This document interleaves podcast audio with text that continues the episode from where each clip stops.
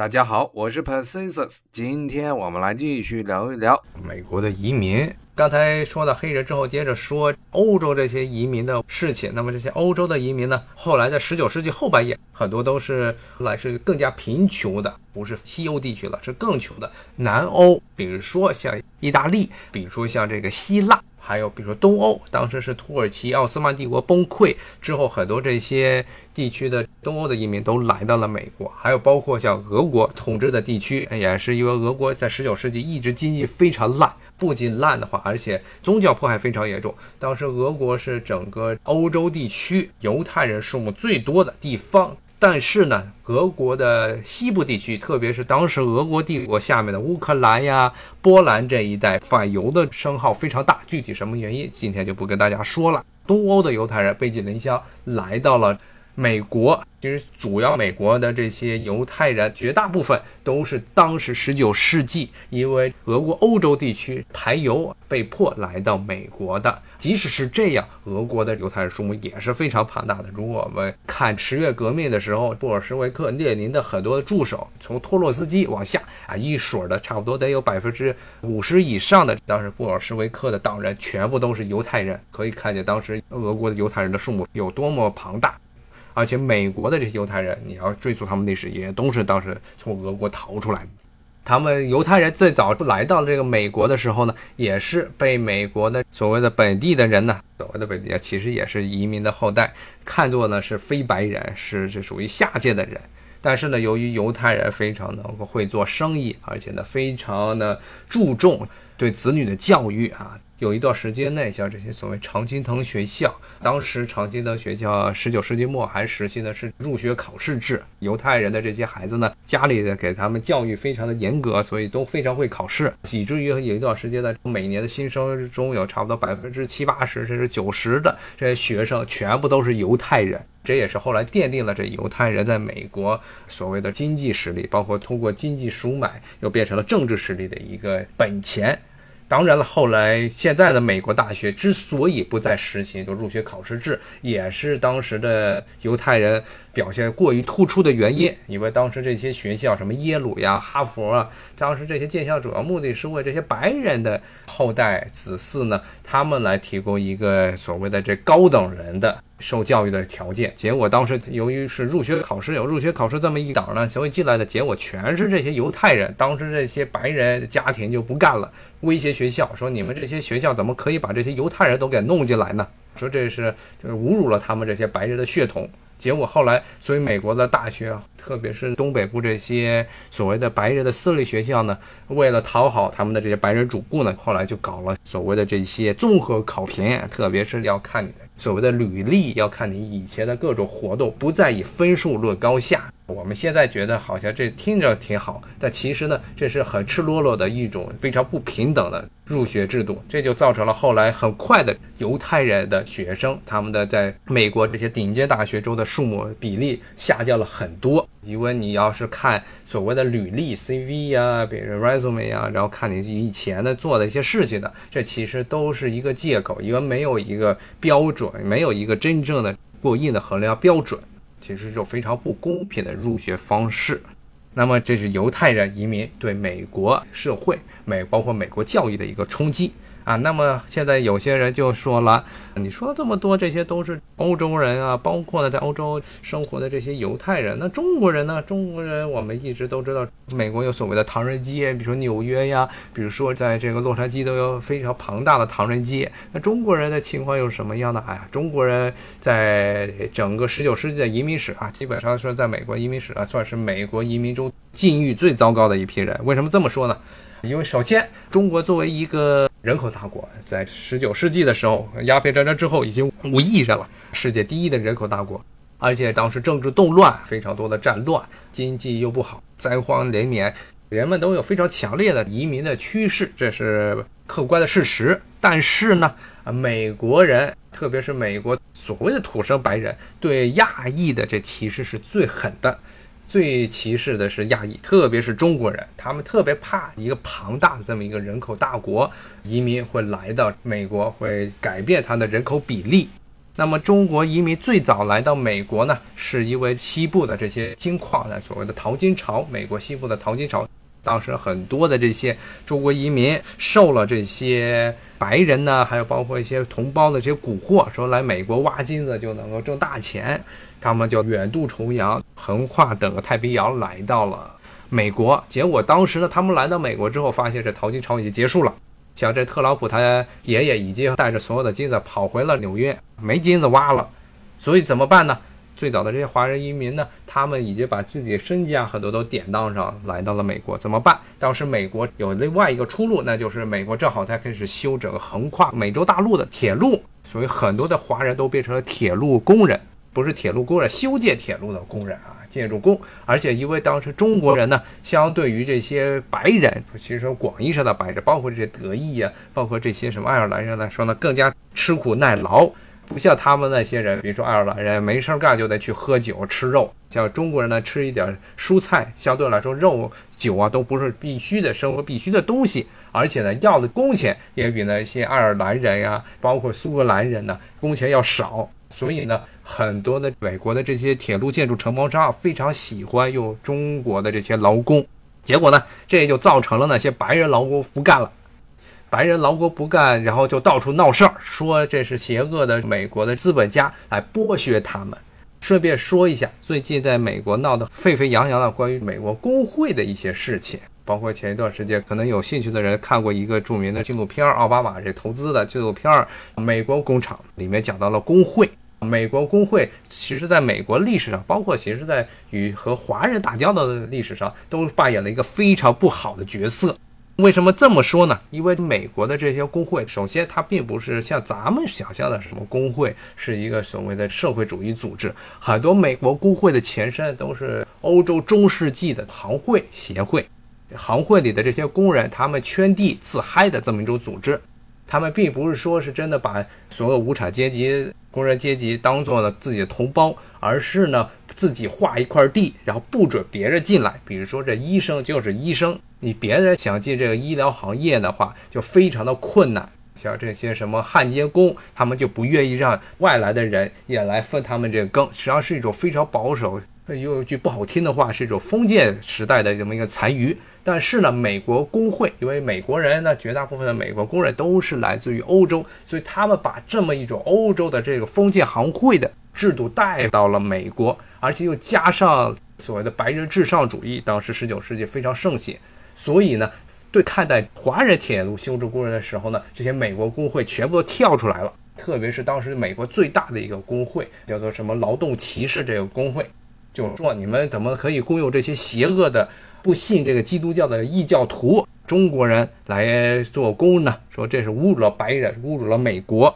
他们当时都是有这么一个借口。所以当时，特别是加利福尼亚州，这排华非常厉害。出现了很多次的专门针对中国移民的大屠杀，一次呃是真正的大屠杀，把整个这些中国华人工人啊居住的这些地区呢整个杀光，然后抢光。所以呢，当时是最早是加州，然后呢，甚至这种排华的趋势呢是蔓延到了整个美国的西海岸地区。现在华人很多的地方，比如说像西雅图。比如说像波特兰、旧金山、像洛杉矶，当时的华人的遭遇非常的糟糕。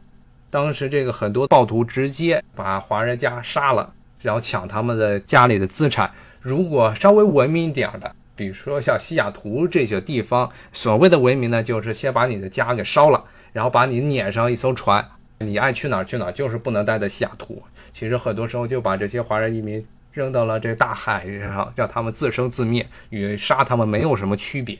当时美国西海岸的这种排华的浪潮呢，最后呢，甚至影响到了美国的联邦政府。最后，联邦政府专门在19世纪末提出了一个著名的法案，那就是排华法案。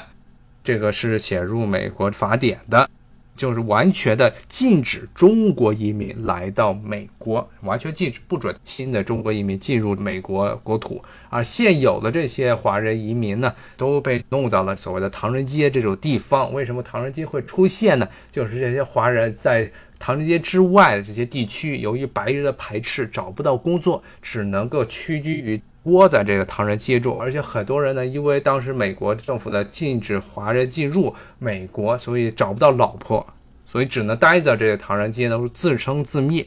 是这么一个非常悲惨的境遇。后来呢，美国对华人的这种恐惧呢，甚至扩展到了整个亚洲地区，不光是华人，包括日本人，包括朝鲜人，包括后来美国打败西班牙之后占领的菲律宾的菲律宾人。所以，美国在十九世纪末的时候还通过了所谓的亚裔排斥法案，在整个亚洲、东亚地区画了一个大圈儿，包括印度人呢，包括东南亚地区啊，中国人呢都不准进入美国，只准进入的只有这些南欧和北欧地区的人。当时候的华人移民太难了，确实是这样。如果当时美国是对于白人移民和对于华人移民是一视同仁的话，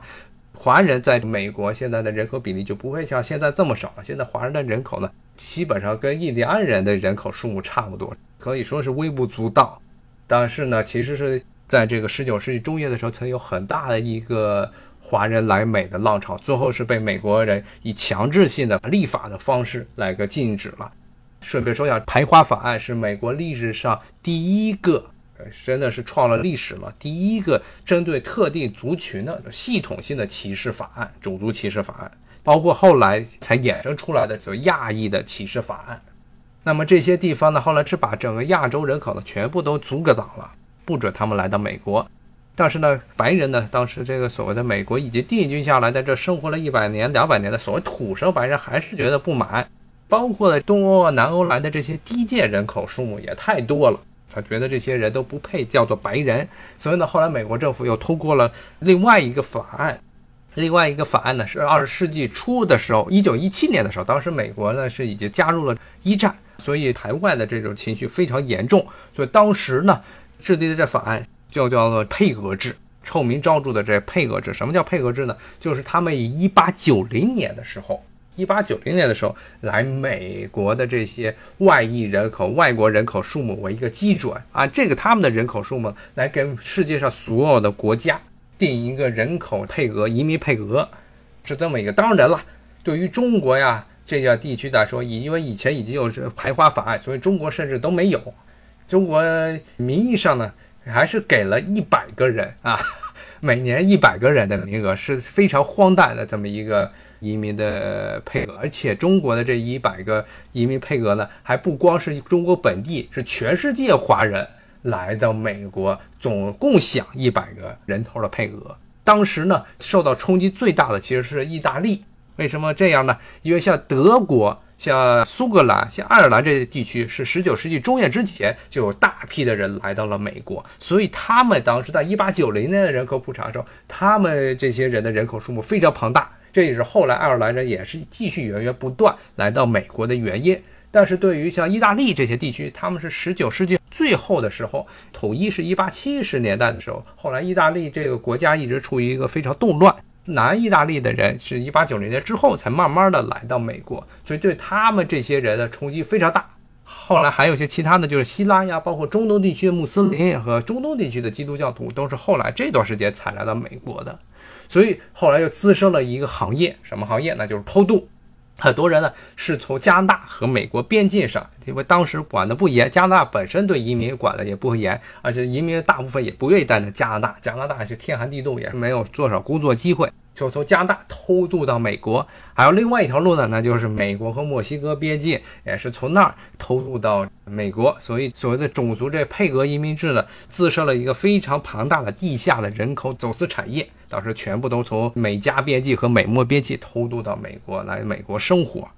那么种族配额制呢，这么一个移民的制度呢，其实到了一九六零年代才取消，但是一九四零年的时候出了一个事情。对于华人移民来说是一个比较好的事情，是什么事情呢？啊，那就是当时正好日本炸了美国的珍珠港，然后美国参加二战，中国名义上成了美国的盟友啊。你在盟友的话，你再弄这么一个赤裸裸的排华法案，就非常的恶心了。所以当时美国政府呢就把这个中国从排斥亚裔法案的这么一个禁区，当时划分的这些地区中取消了。说你们不再属于完全不能进入美国的人了，但是呢，你们还是接着要按人数的配额来分配这个移民的指标。其实是这句话说了跟没说一样，只是名义上说你允许进入了这个美国，但是呢，由于这个当时一八九零年的时候，华人在美国真正的移民数目非常少，实际上还是把华人排斥在了美国的移民这大环境之下，所以美国的这些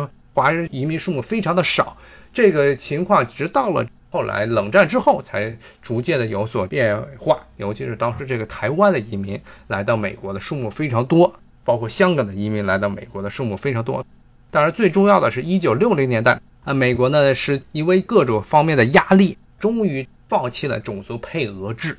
当时呢是一九六一年还是六五年的时候，是林登·约翰逊总统当时搞这个所谓的有点类似于社会主义进步政策的这么一个时期，所以取消了这个臭名昭著的种族配额制。美国的移民后来的政策的大方向，基本上就从一九六零年代一直到今天，都从一九六零年代就已经定下来了。那就是什么呢？就是按照一个所谓的移民优先级别，不再以国家以种族划分，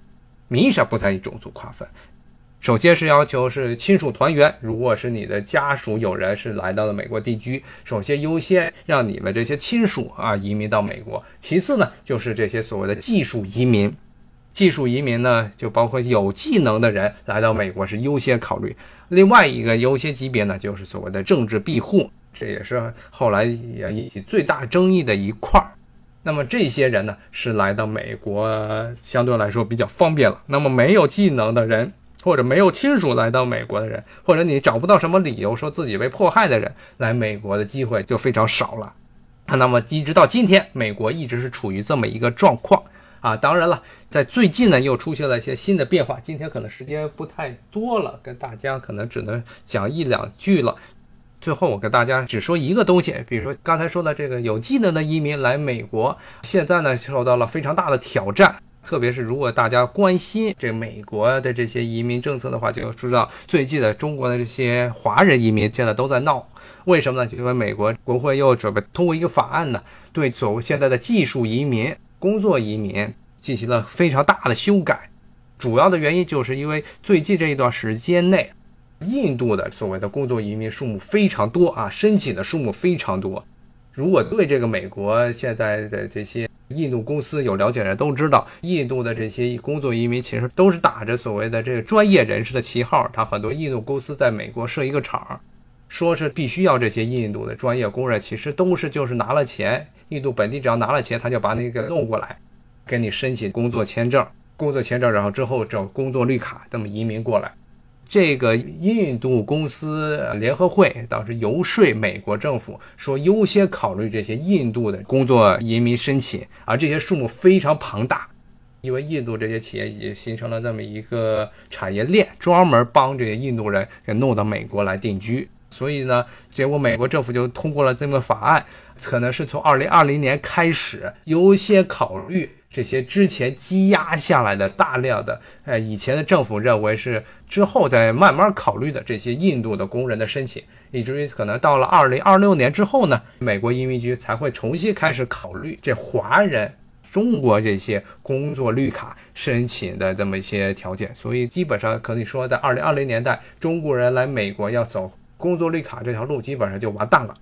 而现在很多的华人都在非常焦虑的等待这个事情的进展，这是其实也反映了中美关系现在一个大的这个变化啊。因为其实在这个法案通过之前呢，中国移民一直和印度移民是属于美国现在比较多的移民的人口是最多的两个移民来源国，但是因为各种原因造成了现在可能以后中国移民在美国的数目会急剧减少。那么今天可能时间有点来不及了，没办法继续跟大家讲这美国移民史。其实美国移民史跟大家基本讲的差不多了，主要是美国移民还有很多的现状问题，比如说像这华人移民问题，还有可能更重要的是现在大家看新闻都比较关注的这个美国墨西哥所谓拉美移民的问题，这些今天都没有时间跟大家说了，如果有机会我再跟大家继续聊。非常谢谢大家来听我今天的白话。好，咱们有机会再聊，谢谢大家，咱们下回再见，拜拜。